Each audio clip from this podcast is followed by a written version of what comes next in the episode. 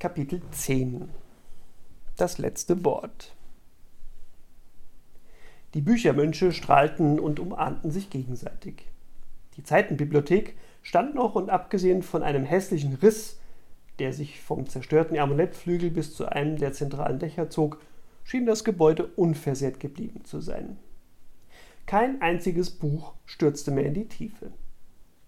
Ein Mönch, der einen besonders langen Bart und eine blutrote Kutte mit goldenen Buchstaben trug, bestieg nun einen Felsen, der von einem Geländer umgeben war, so dass er eine Kanzel bildete, so dass es eine was?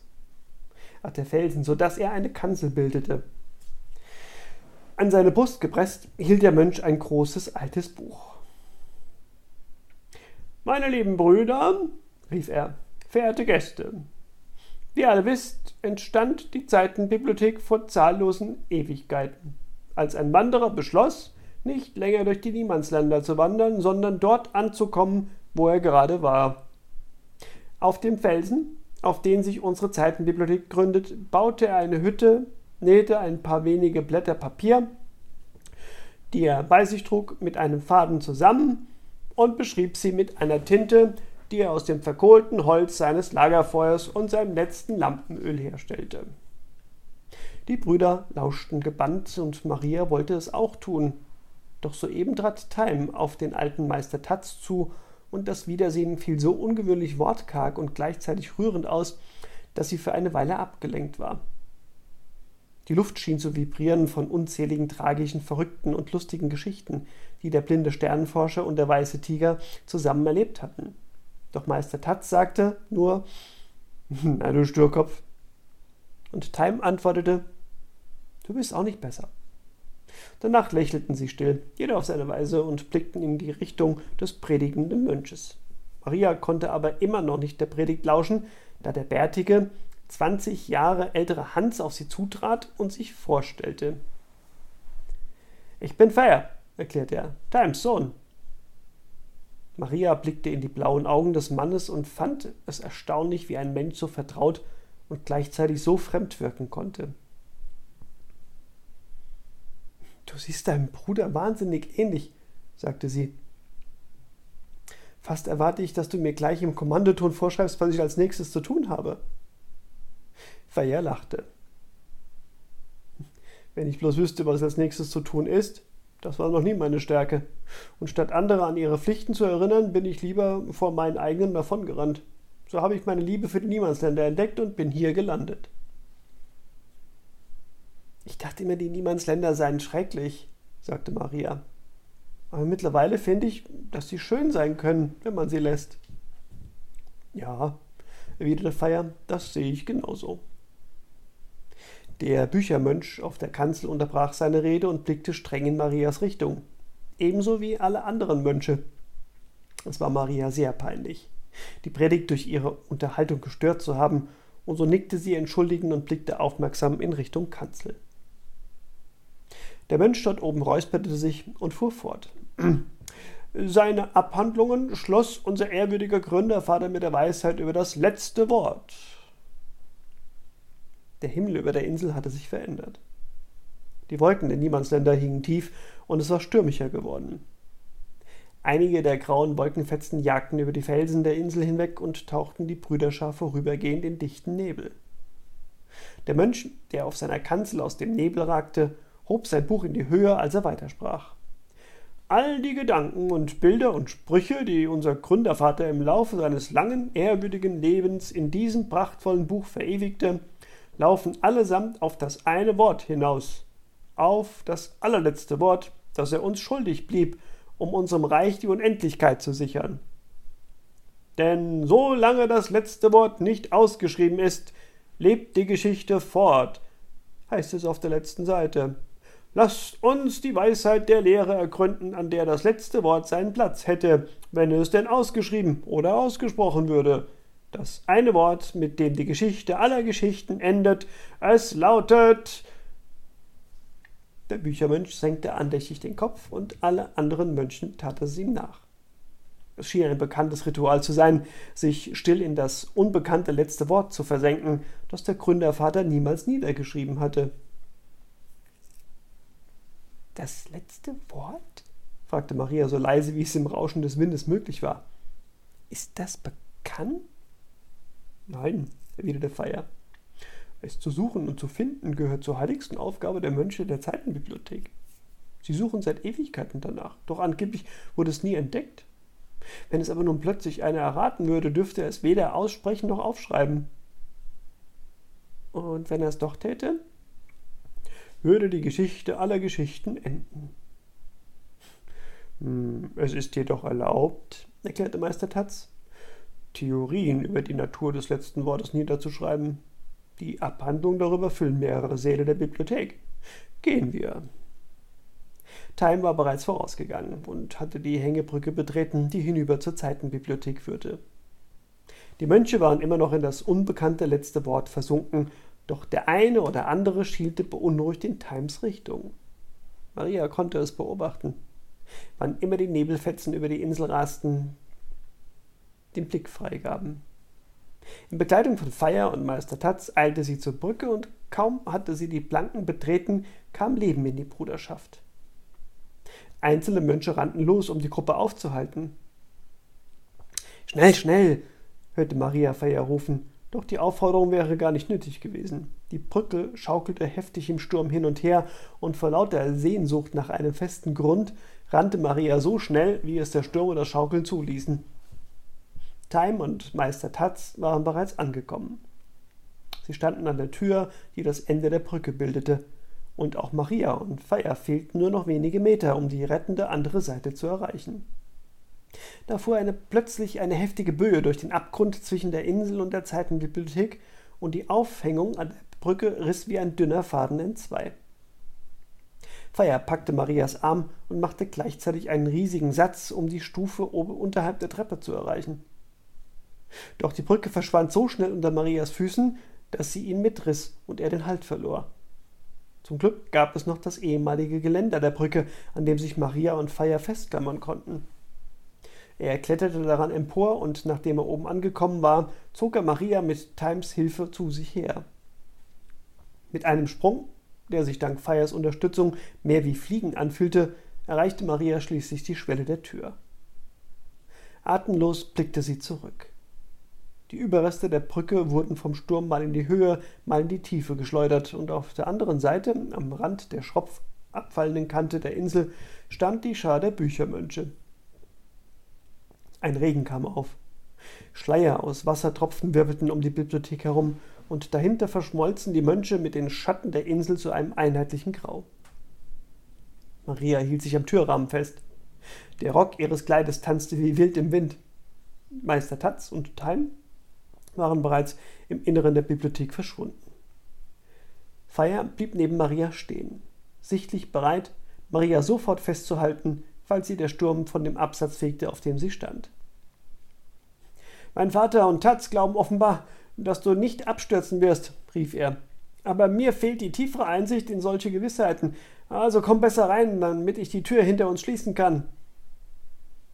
Maria riss sich vom Anblick des spektakulären Sturms los und trat in einen unnatürlich schmalen und hohen Gang mit Bücherregalen zu beiden Seiten.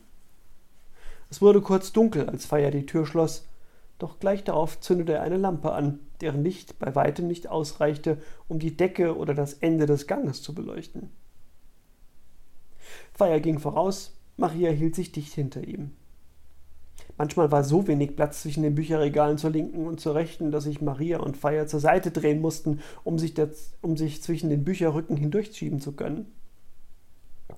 Was haben wir vor? fragte Maria.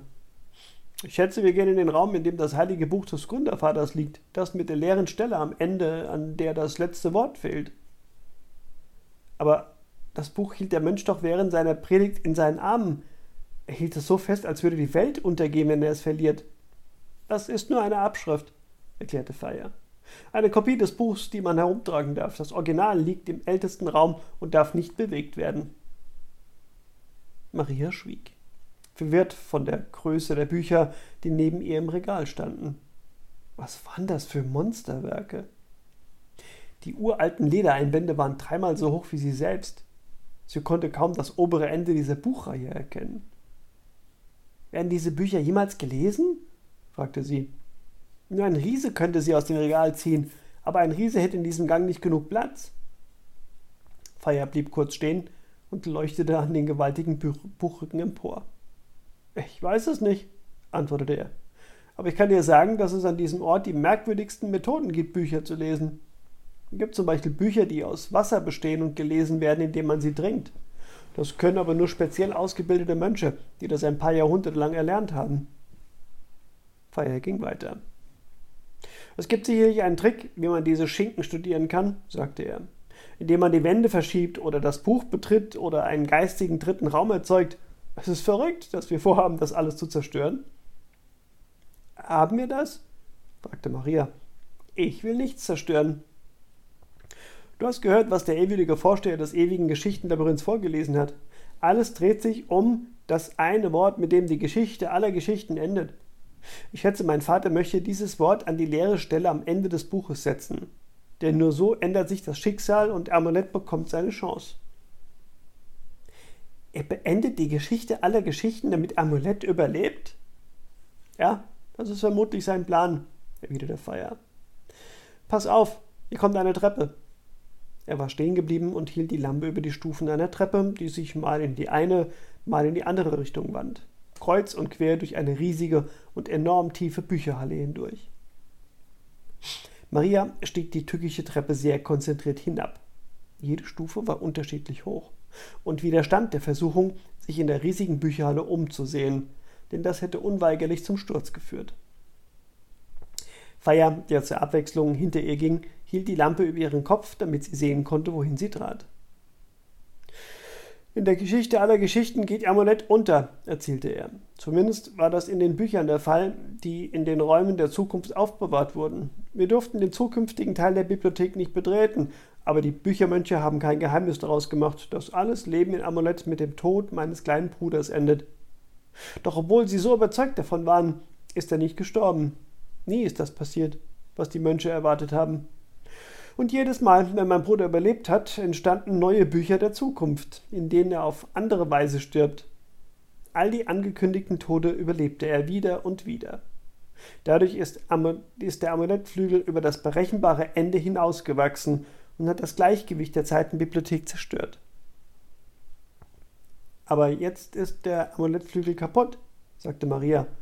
Das Gleichgewicht müsste wiederhergestellt sein.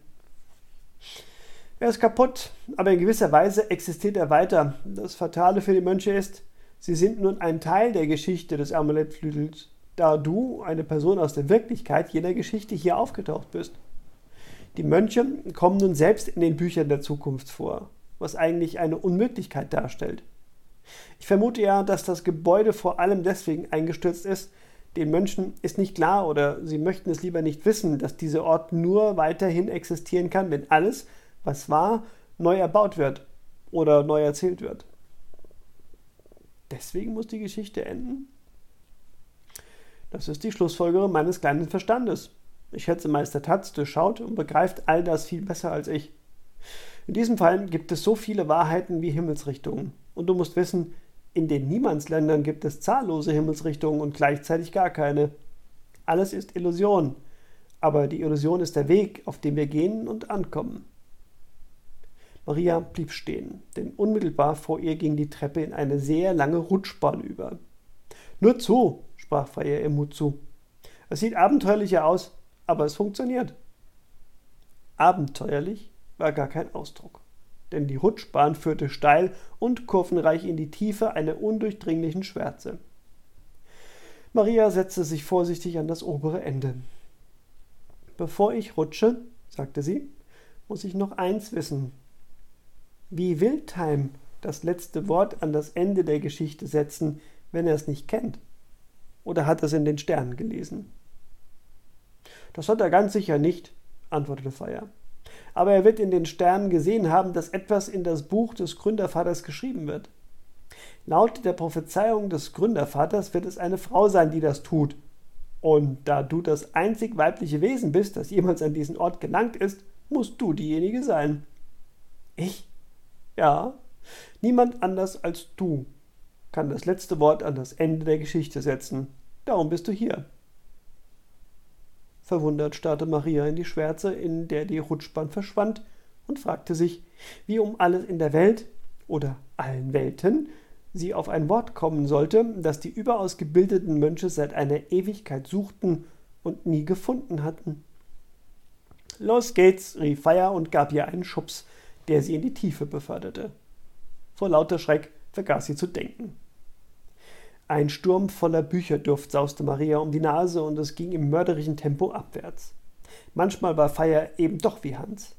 Der hätte Maria auch in den Abgrund gestoßen, mit dem Unterschied, dass er dabei auch noch schadenfroh gelacht hätte. Vom Gefühl her ging es fast senkrecht nach unten. Doch Maria flog trotz heftiger Kurven nicht aus der Bahn, sondern landete am Ende der abenteuerlichen Rutschpartie auf einem gigantisch großen Kissen, das locker den gesamten Hungersaal ausgefüllt hätte. Noch während sie an den Rand des Kissens krabbelte, landete auch Feier auf der weichen Unterlage. Immer wieder ein Spaß, rief er. Kein Wunder, dass die Mönche so emsig zu ihren Heiligtum pilgern. Ja, vielleicht war es lustig gewesen. Doch Maria bevorzugte es, wieder festen Boden unter den Füßen zu haben. Durch einen Torbogen, der ganz und gar aus steinernen Büchermönchen bestand, die in den seltsamsten po äh, Positionen lasen, gelangten Maria und Feier in einen Raum, der die Ausmaße der Markthalle von Quarzburg besaß, doch so gut wie leer war. In seiner Mitte stand ein Tisch mit einer alten, rostigen Lampe darauf. Ihr Licht beschien ein aufgeschlagenes Buch, ein Tintenfass und eine Feder. Neben dem Tisch warteten Taz und Time. Time hielt seine blinden Augen auf Meister Taz gerichtet, der soeben das Tintenfass anhob und den Glaspfropfen herauszog, der es normalerweise verschloss. Flüssig? fragte Time. Meister Taz schielte mit einem Auge in das Tintenfass hinein und schwenkte es dabei hin und her. Erstaunlicherweise ja, antwortete Meister Taz. Entweder haben Sie die Tinte regelmäßig verdünnt oder es liegt daran, dass es Niemandsländers Tinte ist. Oder ist Zauberei? Wohl kaum, entgegnete Meister Taz. Denn in den Niemandsländern gibt es keine Zauberei. Kommt darauf an, was man unter Zauberei versteht. Glaub mir, mein Junge, ich bin 300 Jahre lang durch die Niemandsländer gesegelt und weiß es. Feier wird dir bestätigen, dass es so ist. Und ich bin mir nach nur zwei Tagen sicher, dass alle Zauberei der echten Welten in den Niemandsländern entspringt, sagte Time. Und zwar, indem ein Mensch es wagt, sich mit den Niemandsländern zu verbinden. Dadurch erschafft er die Möglichkeit. Sieh es so, wenn du es möchtest erwiderte Meister Tatz, aber diese philosophische Meinung ist weder neu noch unumstritten. Philosophische Meinungen interessieren mich nicht, meinte Time. Ich kann fühlen, dass es so ist. Genauso wie ich fühlen konnte, dass die Tinte flüssig ist. Natürlich. An dem Tag, an dem du mal nicht alles besser weißt, werden vermutlich die Niemandsländer aufhören zu existieren. Meister Tatz stellte das Tintenfass an seinen Platz zurück. Maria hatte mittlerweile den Tisch mit dem aufgeschlagenen Buch erreicht. Es sah genauso aus wie das Buch, das der predigende Mönch im Arm gehalten hatte, nur dass es viel älter war. Um mit Times Worten zu sprechen, Maria konnte fühlen, dass es uralt war. Unvorstellbar alt. Dennoch war es gut erhalten. Vermutlich durch die Niemandsländerzauberei, die es laut Meister Tatz gar nicht gab. Das Buch war auf der letzten kunstvoll beschriebenen und bemalten Seite aufgeschlagen, und Maria erkannte die Sätze, die der Mönch vorgelesen hatte. Denn solange das letzte Wort nicht ausgeschrieben ist, lebt die Geschichte fort. Lasst uns die Weisheit der Lehre ergründen, an der das letzte Wort seinen Platz hätte, wenn es denn ausgeschrieben oder ausgesprochen würde. Das eine Wort, mit dem die Geschichte aller Geschichten endet, es lautet. Es tat in den Augen weh diesen leeren Platz anzusehen, ohne Punkt, ohne Buchstaben, ohne irgendetwas, woran man sich festhalten konnte. Kein Wunder, dass sich die Mönche an diesem Abgrund aus Buchstabenlosigkeit geistig abgearbeitet hatten. Und doch, wie könnte jemals etwas vollkommen sein, wenn ein Satz, der dazu bestimmt war, einen Abschluss zu bilden, nicht endete? Nur zu, Maria, sagte Meister Tatz. Schreib es auf. Die Feder hat auf dich gewartet, fügte Time hinzu. Die Tinte ist flüssig. Ist das euer Ernst? Fragte Maria. Ich kann doch nicht irgendwas in dieses besondere Buch krakeln. Oh, du kannst es bestimmt, erwiderte Time. Du willst es nur nicht. Ich weiß das Wort nicht, rief Maria. In tausend Leben könnte ich nicht herausfinden, wie es heißt.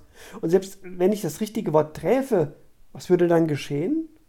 Wäre das wirklich das Ende dieser Bibliothek? Hm, leider ja, sagte Time. Aber wenn du das Wort nicht aufschreibst, wird es das Ende von Amulett sein. Ich kenne das richtige Wort nicht. Wie oft soll ich das noch sagen? Du sollst ja auch nicht das richtige Wort aufschreiben, meinte Time, sondern das letzte Wort. Egal welches Wort du aufschreibst, es wird das letzte Wort in diesem Buch sein. Schreib eins auf, das dir gefällt. Das ist alles. Meister Tatz und Feier widersprachen dem blinden Sternenforscher nicht. Sie sahen nur Maria an, aufmerksam und gespannt. Im Gegensatz zu Maria schienen sie kaum nervös zu sein. Aber vielleicht wurde man ja so, wenn man fast tausend Jahre oder noch länger lebte. Maria beneidete die drei Männer um ihre Gelassenheit. Mit einer Hand, die kaum zitterte, obwohl Maria am ganzen Körper bebte, ergriff sie die Feder. Sie tunkte sie ordentlich in das Tintenfass und zog sie wieder hervor. Es war ja ein Rätsel, welches Wort sie aufschreiben sollte. Nichts schien ihr würdig zu sein. Spontan musste sie an ihre Freundinnen denken und an Gerald, wie sie das Problem in Zimmer 773 diskutieren würden. Maria sah die Szene ganz lebendig vor sich. Nussbrezelgewitter, rief Lisandra. Das ist ein gutes Wort. Und ungefähr so brauchbar wie Kompliment Hirnlosigkeit, schimpfte Scarlett. Das ist kein Quatschwörterwettbewerb, Lissy. Quatschwörterwettbewerb, schrie Kunibert. Dann mach doch einen besseren Vorschlag, Scarlett, sagte Barry. Wie wäre es mit dem Wort Ende? fragte Scarlett. Das ergibt wenigstens einen Sinn. Für den Anfang ganz nett, erwiderte Gerald. Aber verzeih mir, wenn ich das so sage, es ist armselig einfallslos. Ich bin für Karotteninvasion, erklärte Rakine. Jetzt gebt euch doch mal Mühe, ermahnte Barry ihre Freunde. Es muss etwas Bedeutendes sein, so etwas wie Leben, Wahrheit oder die Erfüllung aller Sehnsüchte. Die Erfüllung aller Sehnsüchte? rief Scarlett höhnig. Oh, Barry, die Geschichte aller Geschichten ist doch kein Kitschroman. Warum nicht? fragte Barry. Wenn ich die freie Wahl hätte, würde ich den Kitsch einer Tragödie vorziehen. Oder sind dir Kummer, Toten, Verzweiflung lieber? Lisandra wurde ungeduldig.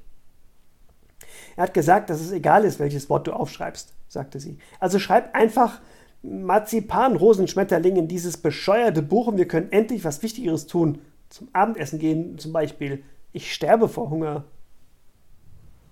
Ihr denkt überhaupt nicht nach, wandte Tuna ein.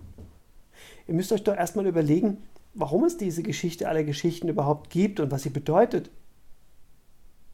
Wäre die Geschichte zum Beispiel so eine Art Pflanze des Lebens, dann sollte sie vielleicht alles auf ihr Blühen hinauslaufen. Infolgedessen wäre das letzte Wort typisch, unterbrach sie Scarlett. Wieso typisch? fragte Tuna. Du weißt doch gar nicht, was ich sagen will. Das Mädchen, das Blumen wachsen lassen kann, macht einen Vorschlag, erwiderte Scarlett. Er lautet Blume. Du bist so blöd, schimpfte Tuna. Blumen verwelken, fallen herunter und verrotten, sagte Barry. Wäre die Geschichte wirklich so eine Art Pflanze des Lebens, hieße das letzte Wort Komposthaufen. Diese Äußerung fanden alle lustig, bis auf Tuna. Du meinst Erde, wenn du Komposthaufen sagst? Erklärte Tuna indigniert. Erde ist nicht schlecht, meinte Gerald. In vielen großen Mythen, die ich kenne, kommt die Erde vor, aber eher am Anfang als am Ende. Es ist ein Kreislauf, sagte Tuna. Denn aus der Erde entstehen wieder Pflanzen. Deswegen heißt das Fach, das Fiego unterrichtet ja auch Naturkreisläufe und nicht Naturanfang oder Naturende. In einem Kreislauf kann es aber kein, ein, kein letztes Wort geben, erklärte Barry ganz folgerichtig, weil es kein Ende gibt. Gut, sagte Tuna. Dann nehmen wir eben ein Wort, das eine Kraft beschreibt, die den Kreislauf am Ende erhält, also eine Art Energie. Essen, rief Lysandra. Oder noch besser, sagte Gerald, ohne auf Lysandras Vorschlag einzugehen, ein Wort, das dem Kreislauf Sinn verleiht. Während Gerald in ihrer Vorstellung sprach, war es Maria, als könne sie ihm dabei direkt in die Augen sehen. Als spräche er diese Worte wirklich in ihrer Seele aus, ganz gleich, wo und wann und wie er gerade existierte. Liebe, schlug Tuna vor. Die Liebe ist Energie und Sinn zugleich, aber nur, wenn man sie von der besonderen, wenn sie von der besonderen Sorte ist, die alles verzaubert. Ja, dachte Maria. Bestimmt war es Liebe. Oder die Magie, die ihr innewohnte. Oder beides. Aber es reichte nicht einfach nur Magie oder Liebe auf die letzte Seite der Geschichte aller Geschichten zu kritzeln. Das blieben nur leere Wörter, wenn es Maria nicht gelang, gleichzeitig auszudrücken, wie die Liebe entstand, wie sie das Leben verwandelte und warum sie einen immer wieder zum Lachen brachte, selbst in den dunkelsten Zeiten. Das Wort musste all das in sich vereinen. Das Wunder des Lebens, das Marias Herz höher schlagen ließ. Das Gefühl, das sie hatte, wenn sie in Geralds Augen sah. Und das Lachen, das im Zimmer 773 zu Hause gewesen war. Spontan fiel Maria ein Wort ein, das all diese Gefühle für sie in ein einziges Bild nähte. Wie so oft hatte Lysandra, ohne überhaupt nachdenken zu müssen, mit ihrem ersten Vorschlag ganz richtig gelegen. Nur, dass es für Maria nicht das Nussbrezelgewitter war, sondern sie hielt die Feder entschlossener und setzte die Spitze auf das alte Papier. Dort, wo ein brauner Punkt im Nichts entstand, begann Maria die Feder zu führen und ihren Weg zu beschreiben, so dass die Schnörkel, die sie vollzog, den Zauber erhielten, der in ihrem Herzen sang. Sommerblutpunsch, schrieb sie auf, setzte die Feder kurz ab, um sich zu vergewissern, dass alles richtig war, und drückte schließlich die Spitze der Feder noch einmal auf das Papier, um einen Punkt zu setzen. Den Punkt, den Schlusspunkt am Ende der Geschichte aller Geschichten.